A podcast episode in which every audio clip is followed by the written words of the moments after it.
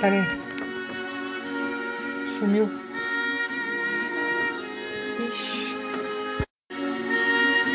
Mensagem para o dia 22 de julho, quarta-feira, extraído do devocionário Segue-me. Bom dia, caros irmãos e irmãs. Lemos na carta do apóstolo Paulo aos Gálatas, capítulo 2, versículo 20. Já não sou eu quem vive, mas Cristo vive em mim. O mesmo apóstolo escreve na segunda carta aos Coríntios, capítulo 5, versículo 17: Se alguém está em Cristo, é nova criatura.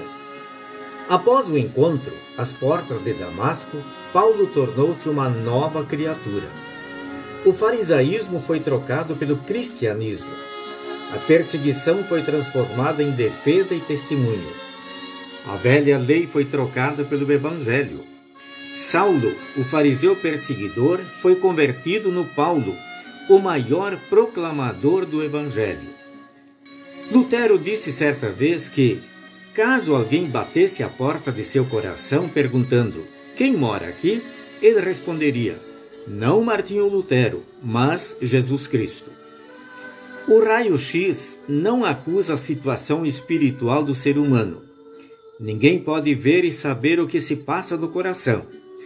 Contudo, diz Jesus, pelos seus frutos os conhecereis. O modo de pensar, falar e agir revela de que está cheio o coração. É assim como disse o Salvador: a boca fala do que está cheio o coração. É totalmente impossível esconder o cristianismo. Ser cristão é mais do que estar registrado no rol de membros de alguma igreja é mais do que assistir a um culto. Se alguém diz, já não sou eu quem vive, mas Cristo vive em mim, então esta vivência cristã se manifesta em todas as atitudes e comportamentos. Manifesta-se em todo pensar e agir na família, na sociedade e na congregação.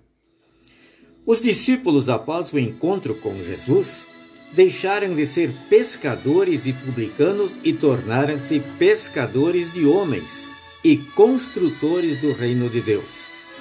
Se Cristo vive em nossos corações, devemos dar prova de que somos novas criaturas.